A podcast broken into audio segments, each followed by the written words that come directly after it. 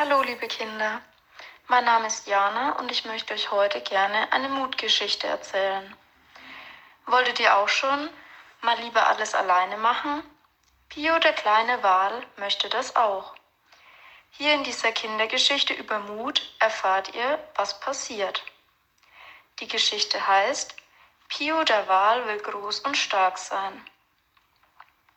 Im tiefen blauen Meer schwimmt ein Wal namens Pio. Pio ist ein kleiner Blauwal.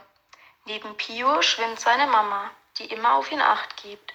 Sie ist ein großer Blauwal. Doch Pio hat genug davon, dass sie immer auf ihn aufpasst und beschließt, heute abzuhauen, um endlich das zu machen, was er will.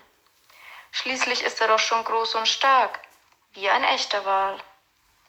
Pio lässt sich nichts anmerken und schwimmt schön gemütlich neben seiner Mama her. Als seine Mama einen Augenblick lang nicht aufpasst, versteckt sich Pio schnell hinter einem großen Stein. Er wartet, bis sie weg ist und schwimmt schnell davon. Sie scheint es nicht bemerkt zu haben und schwimmt weiter. Es ist an der Zeit, dass ich selber groß und stark bin, denkt er aufgeregt.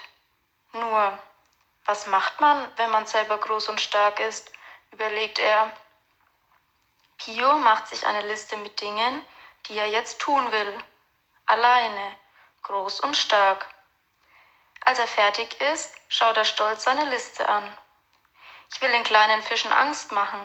Ich will im Meer ganz weit hinausschwimmen und ich will dann ins Bett, wann ich will, ruft er in das tiefe Blau, wedelt eifrig mit seiner Schwanzflosse und schlägt Purzelbäume im Wasser. Pio ist bereit für seine eigenen Abenteuer und er ist bereit, groß und stark zu sein, weil er lange genug neben seiner Mama hergeschwommen ist und weil er auch ein echter Wal ist.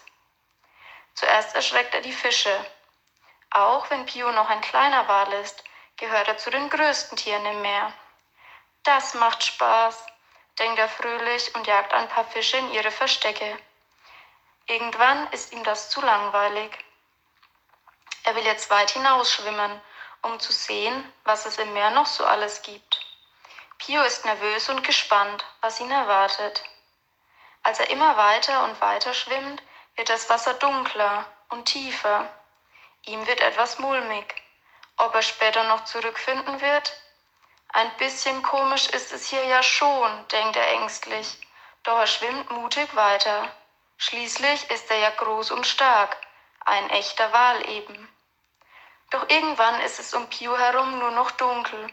Er weiß nicht mehr wohin und er hat vergessen, wo es nach Hause geht. Oh weia, wenn doch nur meine Mama jetzt da wäre, schluchzt er und versucht tapfer zu bleiben. Es wird Nacht im Meer. Pio findet alleine nicht mehr nach Hause und beschließt zu warten, bis ihn seine Mama findet.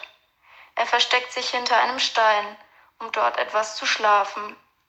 Er ist müde vom Schwimmen und könnte ohnehin nicht mehr lange nach dem Nachhauseweg suchen. Er weiß, seine Mama wird ihm helfen. Es bleibt nur die Frage, wann. Die Zeit vergeht und Pio kann vor Angst nicht schlafen. Hier und da raschelt es und ihm ist kalt. Zu Hause hätte er jetzt seine Kuscheldecke. Stunde um Stunde vergeht.